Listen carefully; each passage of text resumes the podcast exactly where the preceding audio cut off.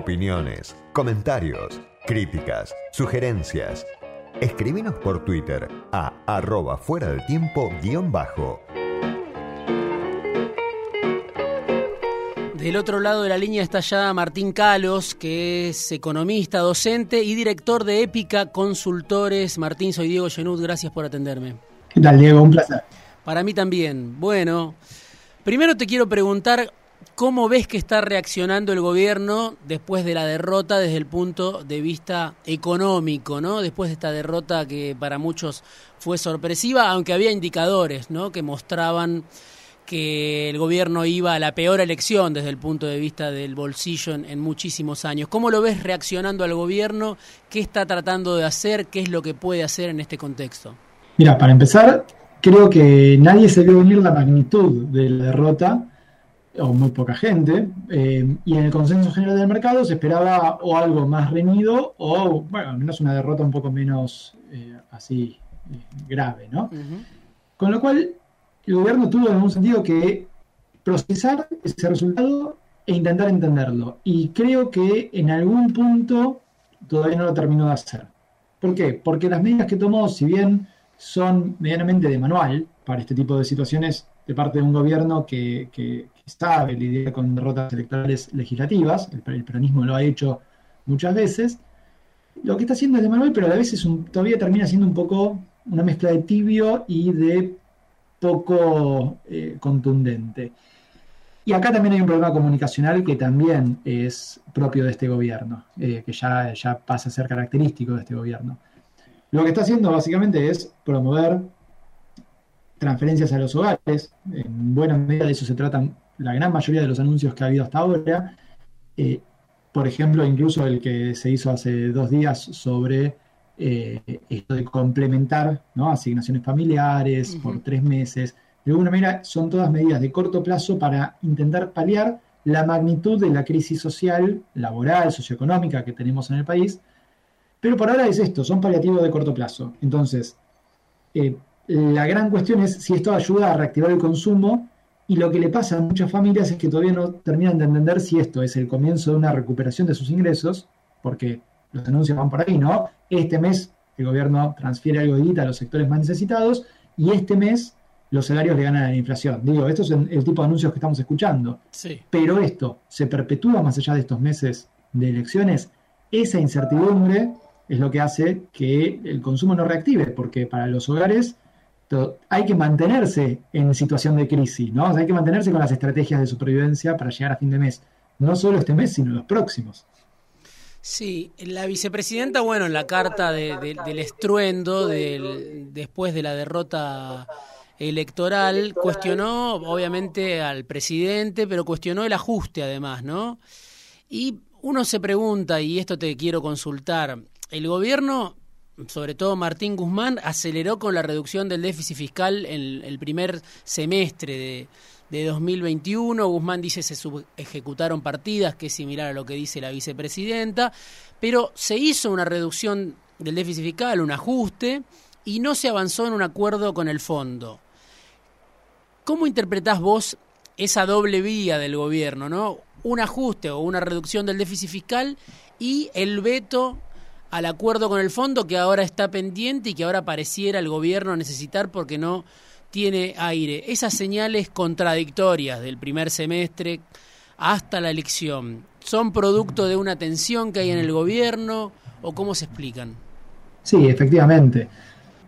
Hay una pata claramente dentro del gobierno que viene avanzando en la negociación con el fondo y probablemente, esto es una intuición mía, ya habría querido cerrarlo, tenerlo cerrado a esta altura antes de las elecciones. No hay necesidad de seguir pateándolo y en mi opinión personal termina siendo contraproducente, porque hay una cantidad de anuncios, de medidas, de implementación de medidas concretas que se siguen pateando a la espera de ver si el acuerdo con el FMI se concreta y bajo qué condiciones. Un ejemplo de eso es el anuncio de esta semana del proyecto de ley negociado con el Consejo Agroalimentario Argentino, hmm. que en verdad está más que anunciado hace un año, pero estaba a la espera hasta acá de que se acordara con el FMI. Entonces, valía la pena avanzar en la negociación y si los términos de la negociación eran buenos, entonces cerrarla. Lo que pasa es que para una parte de la coalición de gobierno, lo que todo lo que diga FMI, acuerdo con el FMI, les resulta, les hace parecer que les va a hacer perder votos. Esa es la forma mm. rápida de decirlo, ¿no? Tiene algún tipo de rechazo ideológico, por un lado, y alguna diferencia también pragmática en torno a qué se puede lograr con, qué condiciones, ¿no? Ahí yo siempre me pregunto, hace rato que mi pregunta, la que le hago a, quienes, con quienes charlo de esto, sean empresarios, sean gente del propio gobierno, es si el acuerdo es bueno, ¿por qué no pueden explicar por qué es bueno a su propia base de votantes, ¿no? Mm. Eh, sería, eh, es una cuestión comunicacional en definitiva, ¿no? Pero si realmente el gobierno puede convencerse de que el acuerdo es bueno, tiene que poder explicar por qué. Y entonces acá viene la cuestión. La diferencia pragmática es ese ajuste del déficit, que por un lado es absolutamente necesario. Uno no puede simplemente decir, bueno, no reduzco el déficit. Tenemos un déficit abultado hace varios años, en algún momento hay que ir bajándolo para eventualmente llegar, en algún momento hay que llegar a cero no sostenerlo en cero. es una herramienta válida de política económica tener déficit, pero lo que no se puede es sostenerlo eternamente. La, cuestión, que también es lógica, es, sí, pero no podemos reducir el déficit de forma brusca en medio de una recesión tan grande como la que tiene Argentina y con la crisis social que tiene Argentina hoy, lo que, donde se necesitan gastos para paliar las urgencias de las familias y de las empresas de nuestro país. Bueno, en ese cruce tiene que haber una forma de eficientizar el gasto público, ir bajando los gastos que pueden ser eficientizados y ir generando un camino, un sendero y una promesa, una expectativa.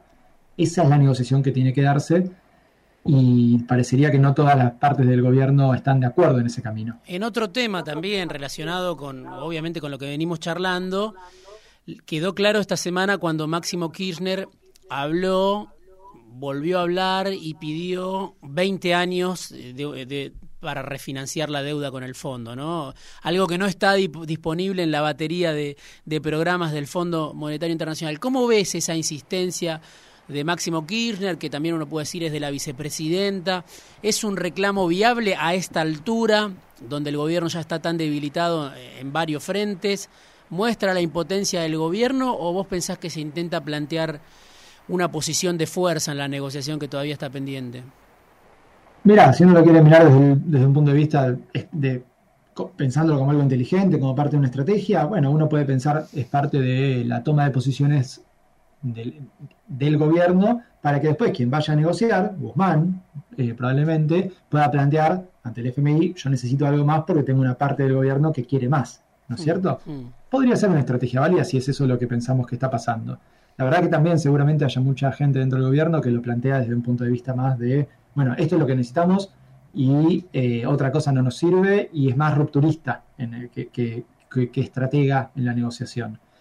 De cualquier manera, como bien decís, Diego, no, no hay una, no está esa posibilidad hoy entre hmm, las hmm. cuestiones que entre, en el paquete de eh, por eso me sorprende que insista en plantearlo, ¿no? Porque no, no, no, no hay posibilidad de hacer un acuerdo con el fondo en ese marco con esta idea. No, se habló de que quizás lo que la cláusula podría ser, bueno, dennos 10 años, que es algo que sí está dentro de los parámetros previstos por los programas actuales del fondo, y si en algún momento surge un programa a más largo plazo, automáticamente Argentina queda como en posición para pasarse a ese, ¿no? Primero tiene que sobrevivir lleva ¿no? En el fondo, para eso, y después habrá que ver cuánto tarda. Ahí, es una gran cuestión, digo, la política internacional, fíjate eh, cómo juega. Hmm. Quizás alguien podría haber dicho, bueno, negociamos con el fondo después de las elecciones de noviembre y, quizás el fondo después de las elecciones de noviembre es otro, conducido de otra manera y te jugó en contra haber esperado. Hmm. No lo sé, digo, estoy elucubrando, pero creo que justamente a veces pateamos mucho queriendo hacer una de más, ¿no? Eh, hay muchas cuestiones donde por una razón u otra hacemos una de más y nos termina saliendo mal.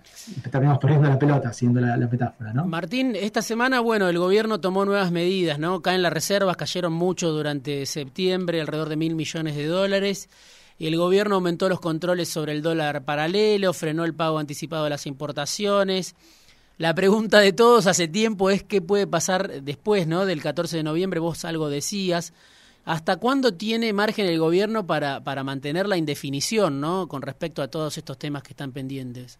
Y es que en verdad el margen para mantener indefinición de todos estos temas venció hace un par de años, te diría. Mm. Y creo que el resultado electoral es parte de, esto. Es la sociedad diciendo necesitábamos respuestas a nuestra crisis ayer, mm. no, no después de las elecciones. Pero, si no lo entendiste, es lo mismo que le pasó a Macri. Macri tampoco supo dar respuesta ni, ni, generar ninguna expectativa.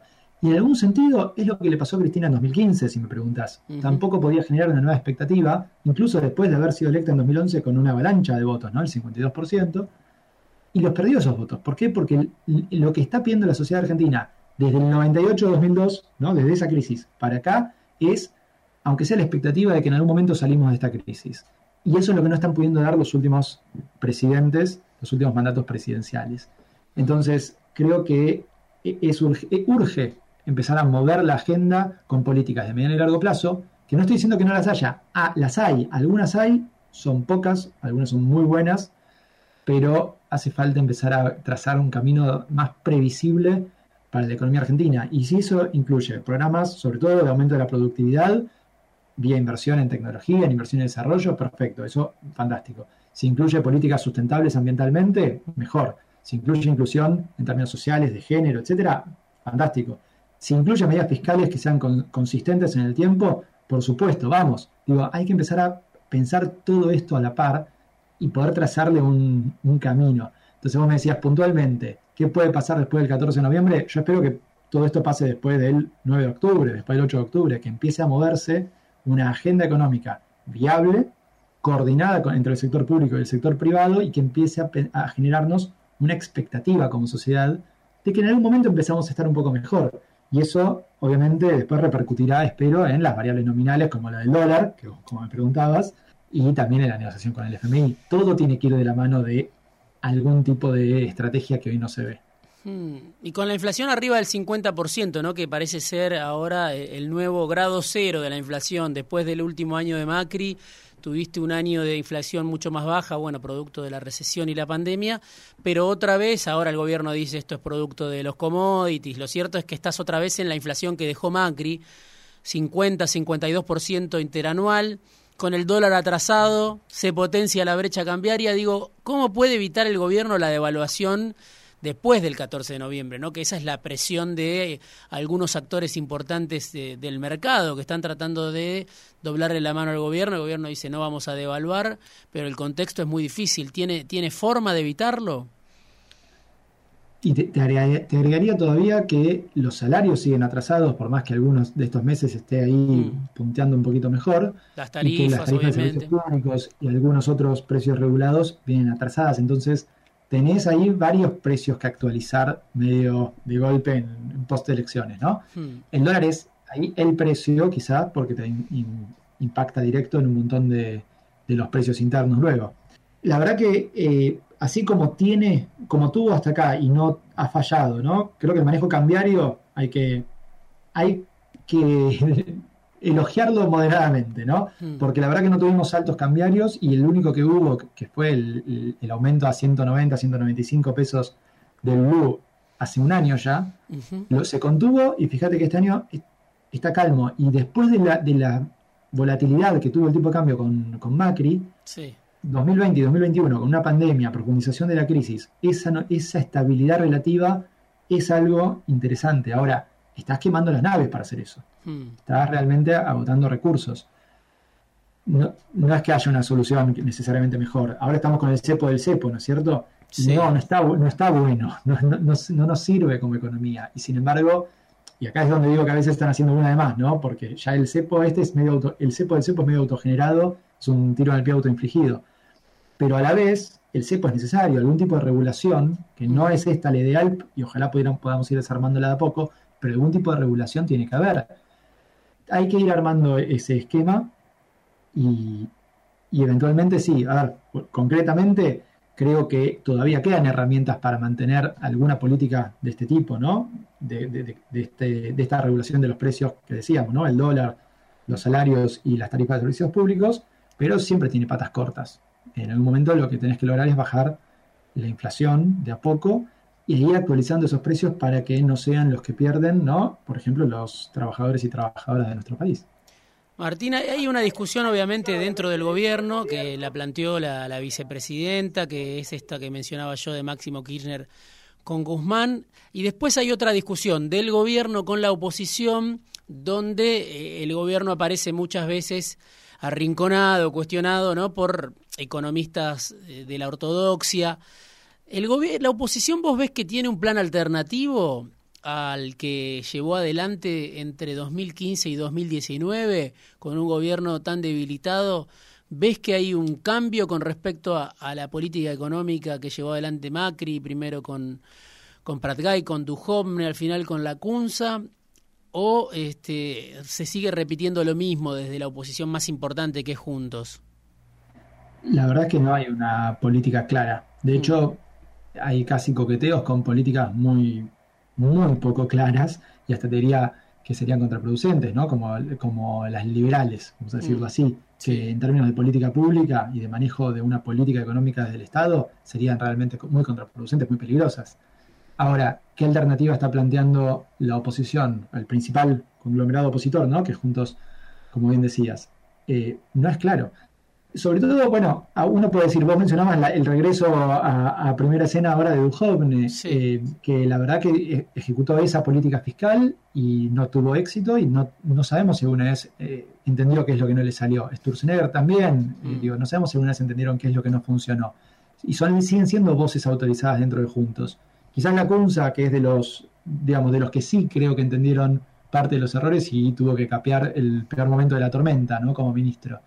Eh, es una voz un poco más interesante para escuchar, a ver si cobra un poco más de eh, preponderancia dentro de ese cúmulo de economistas, colegas. Pero eh, por ahora no se ve ninguna propuesta, no solo clara, ni siquiera una propuesta seria de cuál sería una política económica distinta. Se, muchas sí premisas del tipo hay que liberar, hay que liberar, algo habitual frente a un gobierno que es más intervencionista, pero tampoco está claro si se aprendió la lección respecto de que liberar per se es tan peligroso como regular per se. Ahora, desde el punto de vista, con esto termino, de, los ingresos justamente que vienen padeciendo una caída, un derrumbe profundo de muchos años. En la Argentina los últimos dos de Macri, estos dos años de, de pandemia e incluso podemos remontarnos más allá hasta 2014 que vienen cayendo los ingresos, los salarios, las jubilaciones. ¿Qué posibilidades tiene el gobierno de revertir eso eh, en lo que le queda de mandato en un contexto de tanta fragilidad, de tanta debilidad? ¿Tiene posibilidad de hacerlo o tiene que prepararse para decir, bueno, no puedo rescatar a los ingresos del pozo en el que se cayeron en los últimos años? Si uno mira una dinámica virtuosa de los, de los ingresos, está complicado, porque en muchos sectores las empresas tienen todavía capacidad para producir sin contratar gente nueva, entonces tenés una masa de desempleo que va a continuar alta. Mm. Por supuesto hay sectores que sí, que van a volver a absorber algo del, empleo que perdieron en la pandemia y en estas crisis que viene desde 2018, por lo menos. Pero la verdad que no hay una... No, se ve hoy un motor de nuevo empleo. Y en términos de el salario de quienes sí están empleados y empleadas, también hace falta pensar qué sería lo que dinamice eso por encima de la inflación. Seguramente tengas, como, como pasa todos los años, eh, una heterogeneidad dentro de las negociaciones paritarias con sindicatos con más poder de negociación que le ganen a la inflación, como pasó todos los últimos años, y sindicatos que no, que pierdan. Y por supuesto, atrás de eso, una masa de eh, trabajadores y trabajadoras en condiciones de precarización, informalidad, que, bueno, la, negocian individualmente como pueden y, seguramente cuando la crisis se pone acuciante pierden. Al menos en el corto plazo siempre son los primeros que pierden eh, salario y empleo, ¿no? Entonces, por y que hoy son la, mitad de la población, más o menos, ¿no? ¿Cómo? Son la mitad de la población ya prácticamente, la población económicamente activa al menos. Claro, a ver, y dentro de esa población económicamente activa tenés un sesgo demasiado fuerte en los últimos años, que el nuevo empleo fue informal. Digo, todo el gobierno de Macri pasó eso. En el gobierno de Alberto Fernández se perdió mucho empleo informal por la pandemia y se pudo sostener a duras penas el formal. Eh, esto obviamente además impacta sobre todo en mujeres porque tienden a estar más empleadas en sectores con mayores tasas de informalidad, de no registro. Tenemos todos estos problemas sociales que son muy claros, ¿no? Em, y vos me decías, qué recursos tiene el gobierno para de acá a dos años, al final de su mandato, mejorar los salarios. De acá a dos años nadie puede decir nada en Argentina, eso estamos de acuerdo, ¿no? Digo, Con lo cual yo no me voy a animar a decirte si puede o no puede. Lo que sí es muy difícil porque la dinámica económica te viene pisando muy fuerte, tanto sobre la capacidad de las pymes de nuestro país de pagar más salarios, como de los sindicatos de negociar eh, y de la inflación de empezar a desacelerarse, que es algo que suponemos todos que tiene que empezar a pasar, pero a la vez, como bien decías, la inflación se subió a un piso más alto, para, y entonces bajarla de acá es muy difícil.